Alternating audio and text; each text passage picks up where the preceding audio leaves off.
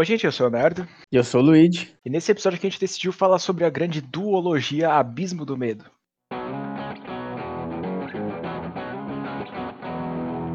Lançado em 2005, Abismo do Medo teve uma direção de Neil Marshall e ficou conhecido muito por causa dessa parte da claustrofobia de, de estar dentro de uma caverna e com mais, com bichos. É um filme famoso diferenciado, né, cara? É, eu descobri definitivamente, quanto mais eu me aprofundei no terror, que o pessoal do, do Reino Unido, eles fazem uns filmes assim, velho, é surpreendente, de verdade, mano.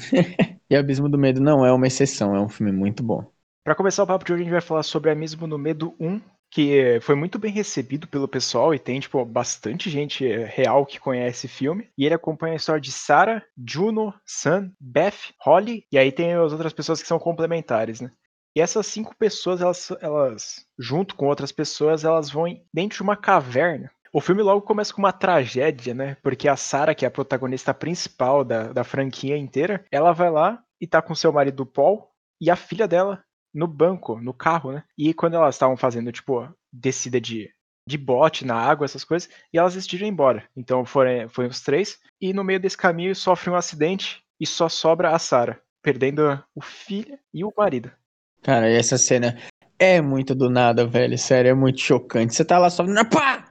E logo depois dessa cena é, é, meio bizarro, né? Eu não gosto muito dessa parte, mas logo depois que ela já perde, ela sai, ela acorda no hospital só que começa a acontecer coisa paranormal antes de começar mesmo a parte meio terror do filme.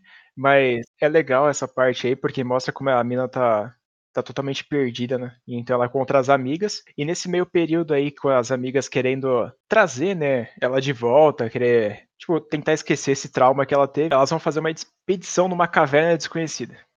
Eu acho que, mano, essa parada das alucina... da alucinação que ela tem da filha é um negócio que ali incrementa um pouco o ritmo do terror, né? Só que no começo do filme, assim, você fica meio, what the fuck, o que tá acontecendo, né? Você acha que vai ser um filme do espírito. Mas não, gente, é bem pior.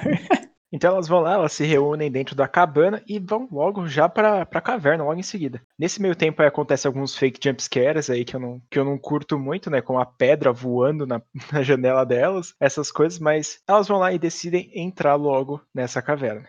Mano, logo nessa hora a gente já começa a pegar um pouco dos traços de personalidade e ver o quanto os personagens foram bem trabalhados e bem atuados, mano. Porque eles são bem reais mesmo.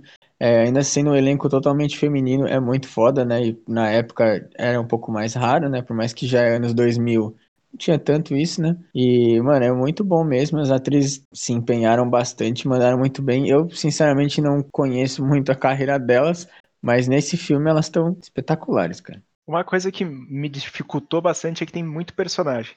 Eu falei o nome de algumas aqui, mas se você for assistir o filme, você vai ver que tem, tipo, seis pessoas, seis meninas que vão descer lá na, na, caverna. Só que, cara, como eu sou meio, meio burro, assim, eu não consigo identificar quem é quem. Tudo bem que cada uma tem uma cor, mais ou menos, de uniforme, e dá pra dar uma diferenciada. Mas, cara, se você não pega logo desde o início, assim, quem é quem, os traços de personalidade, você vai ficar meio perdido no resto do filme. A gente consegue, tipo, meio que entender que a Juno e a Sarah são amigas bem próximas, mas parece que todas elas, na verdade, são melhores amigas, né? E aí é logo aí que depois quando elas logo entram na, na caverna, antes delas entrarem, a gente tem uma cena que ela vai ser bem relembrada depois, que é tipo, elas estão com um mapa e uma delas fala, pega o mapa, aí a outra fala, ah, mapa nada, mapa é para otário. E aí a Juno, cabeçona, ela resolve guardar o mapa, né?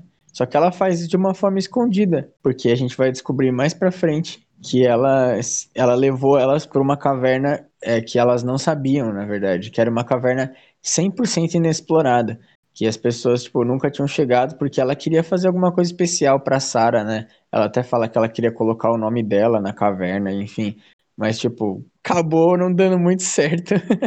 A partir daí, o, o filme ele passa a ser bastante a questão de entrar nas cavernas, passar né, nos, nos lugares claustrofóbicos e ficar com medo. É, é, praticamente isso. E depois que cai a ficha de geral, quando já tá lá embaixo, já tá tipo perdido e sem saída, que a menina ela escondeu o mapa, ela, ela deixou dentro do carro. Então você vai ficar na, na pensamento, caralho, mano, essa Juna é uma filha da puta. E é verdade, tá? mesmo com as melhores intenções de dar o nome da caverna pra amiga, você tá de sacanagem, né, mano? Isso não se faz com qualquer um. Uma coisa é você com, seu, com sua amiga. Ela leva cinco pessoas, mano, pra merda, tá ligado? Tipo, não é. Ah, vamos, vamos fazer uma, uma exploração aí você, uma viagem. Não, ela leva um monte de gente e não conta pra ninguém, mano. Isso que é o pior, tá ligado? Tipo, se elas soubessem que elas iam pra um lugar inexplorado, talvez elas teriam tomado outras atitudes. Mas não, elas achavam que elas sabiam onde elas estavam, que era tudo certo, mas, né? E é logo no começo do filme que é apresenta as criaturas, né? Que a gente já conhece bem e que dá um medo do caralho. Essas criaturas aí que, tipo, parece, como eu tava conversando com o Luigi antes, parece o Vin Diesel, só que, mano, bem fraco, sabe? O Vin Diesel é grande, forte. Ah, mano, as criaturas é carequinha assim, mano, bem, bem magra, tudo estranho. E aí elas são umas umas criaturas que moram na caverna, então elas não tiveram muito contato com o exterior. Então elas meio que são adaptadas para aquele ambiente. Como os morcegos, eles usam a audição para encontrar as pessoas. Então, basicamente, se você não fizer barulho, o bicho não tem como te detectar, né? Elas acabam descobrindo isso e quando elas descobrem isso, até a, começa a dar certo. O problema é até elas descobrirem isso, né? É meio que igual o lugar silencioso, né? Só que muito pior, porque elas estão numa caverna e elas não sabem sair. Tem algumas partes que, tipo, eu tenho que meio que criticar um pouco a direção do Neil Marshall, é que nas lutas, nas horas de luta, de combate entre as criaturas e as protagonistas, é meio estranho, porque o cara corta, corta, corta, e você não consegue entender nada do que tá acontecendo. Você fica meio desorientado, fala, caralho, o que tá acontecendo, meu Deus do céu. Então essa parte aí deixa um pouco a desejar, porque eu gostaria de ver a criatura, tipo, mano, se jogando em cima da protagonista, uma se jogando pro outro lado, dando soco, mas eu acho que faltou um pouquinho disso, eu acho. Eu acho que é um pouco para mascarar, né, o fato de que eles estavam é, num estúdio, eles não, obviamente, eles não gravaram numa caverna de verdade, né, gente, seria impossível. E como eles estavam no estúdio e na época, né, 2005, não tinha tanta nem tecnologia e, né, a maquiagem eles provavelmente não tinham um orçamento tão bom assim nesse filme. É, eles acabam. É uma forma de esconder isso, né? Mas realmente ele deixa meio atordoado. Porque não tem para onde você ir. Ele conseguiu fazer uma freneticidade. Mesmo assim, velho. Mas querendo ou não, as lesões que tem no filme, é, tipo, o gore mesmo, é maravilhoso. Tem bastante sangue, tem, tem de tudo, cara. O sangue é uma das coisas que você vai mais ver nesse filme aqui. Até que tem uma hora que a Beth tá junto com a Juno, ela está machucada. Ela meio que assim, deixa entender que ela sabia um segredo da Juno, né? Porque ela tá com raiva que foi nessa hora ela já tinha falado que ela é uma cuzona do caralho e levou elas pra um lugar desconhecido. E aí tá todo mundo meio puto com ela, né? Quem tá vivo, no caso. e aí ela meio que deixa entender que ela conhece o segredo. E a Juno meio que faz um mercy kill, né? Assim, por misericórdia ou piedade. Ela bate nela com a picareta lá, sei lá que porra. E meio que deixa ela, ela pra morrer, velho. Tipo, obviamente ela queria esconder o segredo. Ela matou uma amiga, velho, sabe? Não, peraí, ela, ela matou sem querer essa aí. Ah, ela do susto, né? Mas ela deixou ela pra morrer, velho. Mas, tipo, mano, depois dessa, dessas partes aí que começa a aparecer as criaturas, morre, mano, muita personagem. Morre até sobrar somente as duas principais, né? E o legal nessa parte ainda eles estão elas estão correndo, tentando passar um pro lado pro outro. É legal que tem algumas marcas na caverna que demonstra que já, já tiveram pessoas que tiveram ali. Então você fica, caralho, se as pessoas estão aqui e o nome e a caverna não tem nome, significa que ninguém sobreviveu nessa expedição. Pois é, né? Tem até a hora que elas estão indo de um lado pro outro, né? E a mina encaixa o zipline numa, num bagulho que já tava na caverna. Isso eu fiquei tipo, mano, que porra é essa? Aí depois eu entendi, falei, caralho, velho. Aí, aí fodeu, né? Mas isso aí, depois de tanta morte, assim, de todas essas coisas, sobra somente as duas protagonistas, que é a Juna e a Sarah. E elas estão lá, tipo, correndo dos bichos e tudo. Só que aí, pra fugir, né, a, a Sarah, tipo, meio que descobre o segredinho dela. É, que o que acontece é que ela encontra a Beth. Que elas dão uma separada, né? Quando começa a dar um monte de merda, elas se separam e ela encontra a Beth ainda viva, não sei como, né? Que ela não foi. Acho que ela não foi comida porque provavelmente ela tava quieta. Ela não conseguia se mexer. Antes dela morrer, ela fala da Juno né, que a Juno tava traindo, o marido dela tava traindo ela com a Juno. E isso é um, né, no começo do filme tem um, um visual disso, né, que ela, eles se olham, tipo, e dá pra ver que a relação dela com o marido não tá muito boa. E aí ela conta isso, e aí quando a Sarah encontra a Juno, já sabendo desse detalhe, ela faz uma pergunta E a Juno mente pra ela, né? Ela fala, ah, o que aconteceu com a Beth, não sei o que. E aí ela fala, ah, eu não sei, eu encontrei ela morta. Sendo que, tipo, ela tava viva, né? E ela matou ela, então assim, e deixou ela. Não matou, ela bateu nela e deixou ela pra morrer, né? Deu uma picaretada nela e deixou ela lá. É, elas começam a ser muito B10, isso é muito foda. Além dela, tipo, elas serem né, de ser um elenco só feminino, elas não são carne para morrer, sabe? Elas, tipo, são inteligentes, elas são pessoas, né? Elas têm personalidades. E elas, mano, são B10, assim, sabe? Principalmente essas duas. Elas brigam com os bichos mesmo e até matam muitos, né? E nessa parte final, aí, depois de matar tanto bicho assim, chega uma das cenas mais no fim, assim, que é muito legal, que é a parte que começa a vir muito bicho, mas muito bicho mesmo atrás delas. E a Sarah decide simplesmente enfiar uma picareta no joelho da Juno. Vingança, caralho. Aí falou assim: ah, então serve de isca aí, vou embora, abraço, tchau. Mas infelizmente nem assim ela consegue fugir, mano. É, ela é muito obedece, ela vai matando um monte, aí ela usa o sangue deles né? Ela cai num, numa poça de sangue lá e ela vê um monte de caveira e consegue se esconder sem fazer barulho dos bichos. E aí o filme entra no, no, no meio que no final dele, que até é meio confuso dependendo do, da versão que você assistiu do filme. A versão que saiu no Reino Unido, a original, ela tem um final mais extenso.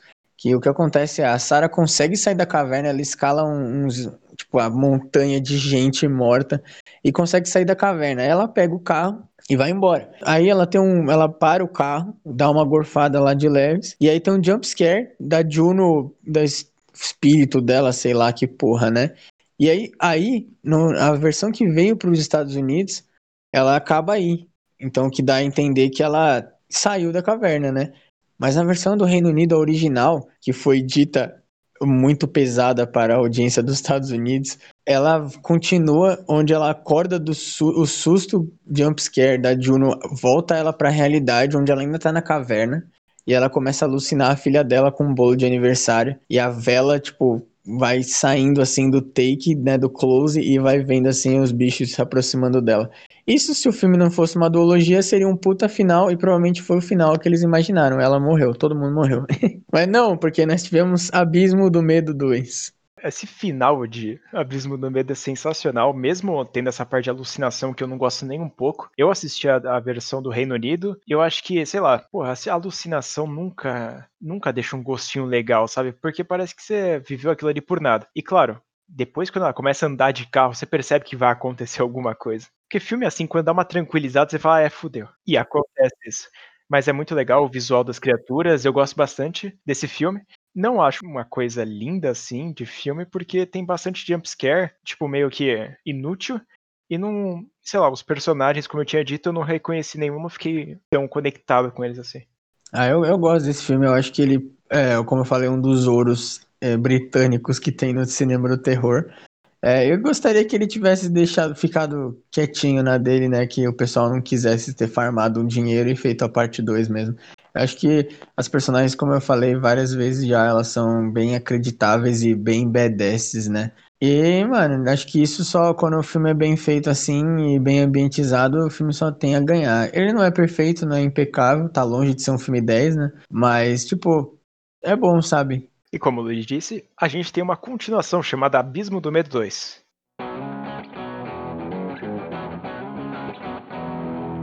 Lançado em 2009, Abismo do Medo 2 é uma continuação direta do primeiro, é, onde conta a história da Sarah, obviamente logo depois do, fi do final do primeiro filme, dos Estados Unidos, né? Ou seja, ela conseguiu escapar, teve toda a cena da Juno, e aí ela de novo acorda o xerife buscando ela e ela acorda de novo no hospital. Só que dessa vez é um xerife escroto. Os personagens desse filme não são bons como os do primeiro. Só tem a outra personagem que é a policial, né? A deputy que eles falam nos Estados Unidos, né? Que ela é tipo a única personagem decente tirando a Sarah. Aí esse xerife escroto aí, ele acusa a Sarah de ter matado as outras minas sem nem saber nada, né? Ele fica o filme inteiro acusando ela.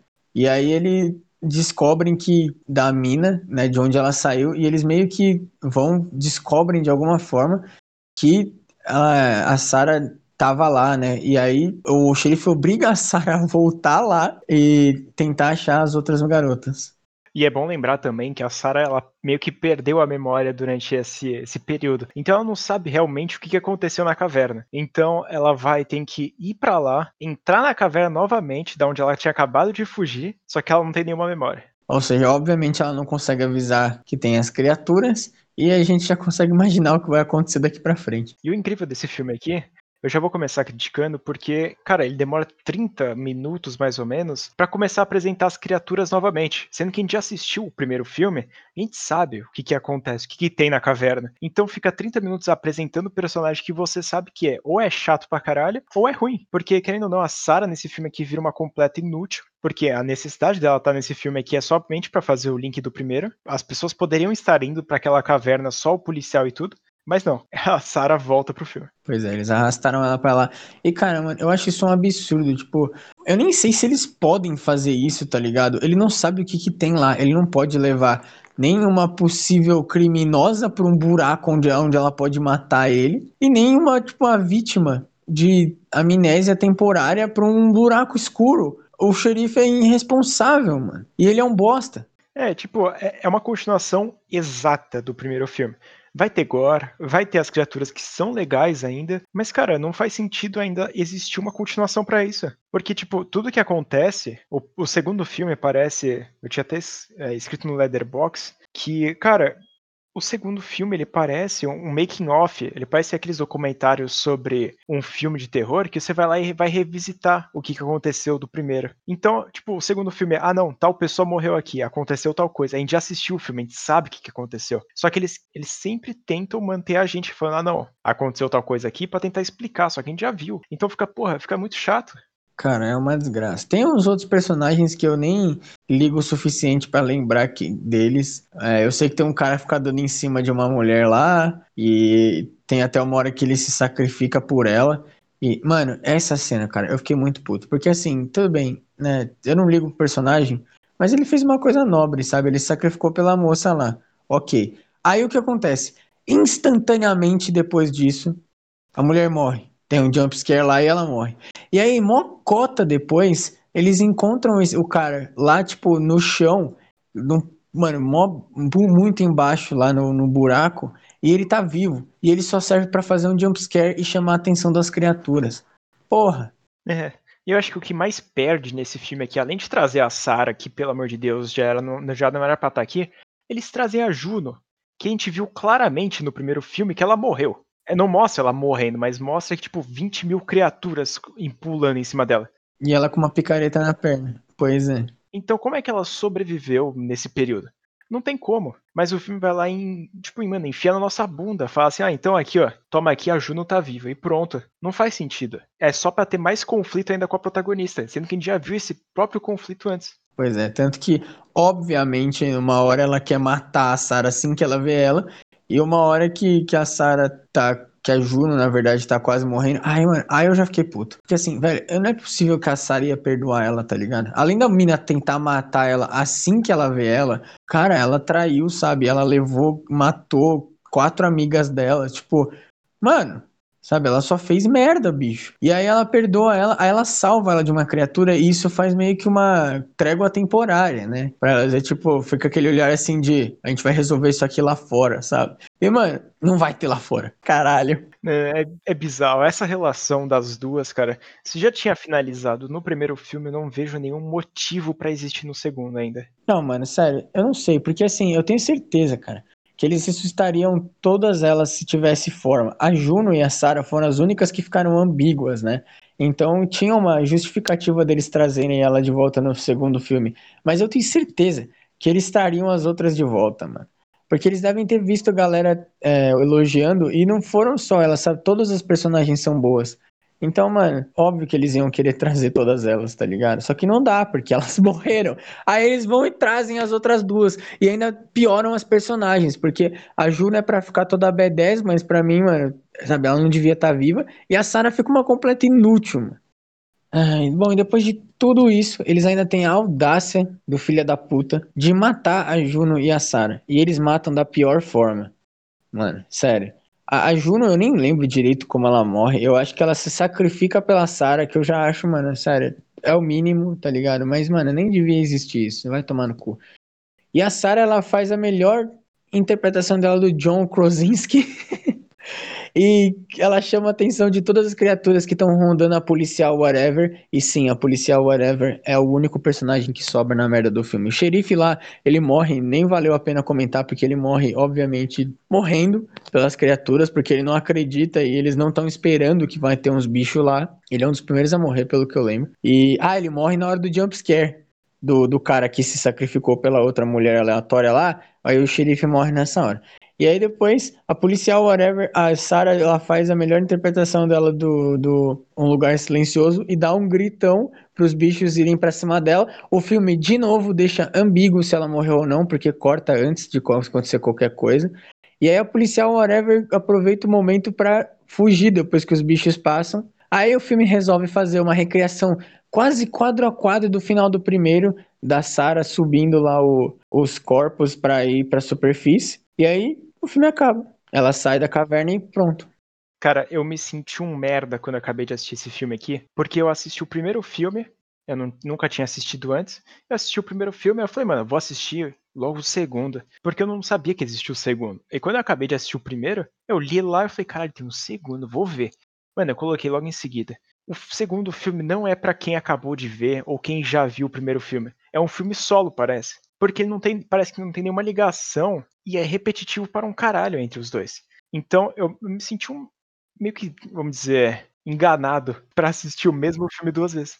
Pois é, não, e ainda. Ah, lembrei agora também que no final do filme tem um personagem nada a ver que meio que é, tá na cidade onde fica a caverna e ele é, encontra a policial whatever na floresta e joga ela num buraco e tapa o buraco, sabe? Como se ele alimentasse as criaturas. Sei lá que merda que aconteceu aqui, velho. Sério, é uma bosta. O filme não é completamente desnecessária a existência dele. Eles tentaram surfar no hype até trazendo o personagem antigo de volta e não conseguiram, velho. Mesmo que o filme ele é claustrofóbico, ele tem toda a sensação, né, do abismo do medo 1, o filme, mano, não conseguiu ser um terço do que o primeiro foi, cara, sério. É muito difícil fazer alguma uma crítica justa, ou sei lá, o segundo filme, porque querendo ou não, a gente assistiu logo em seguida. E ele, mano, ele tenta fazer vários plot twists, como o Lid falou, trazer personagens que já foram apresentados antes, pra, tipo, pra dar uma. só pra mostrar mortes diferentes. Só que a maioria das mortes são, tipo, a mesma coisa.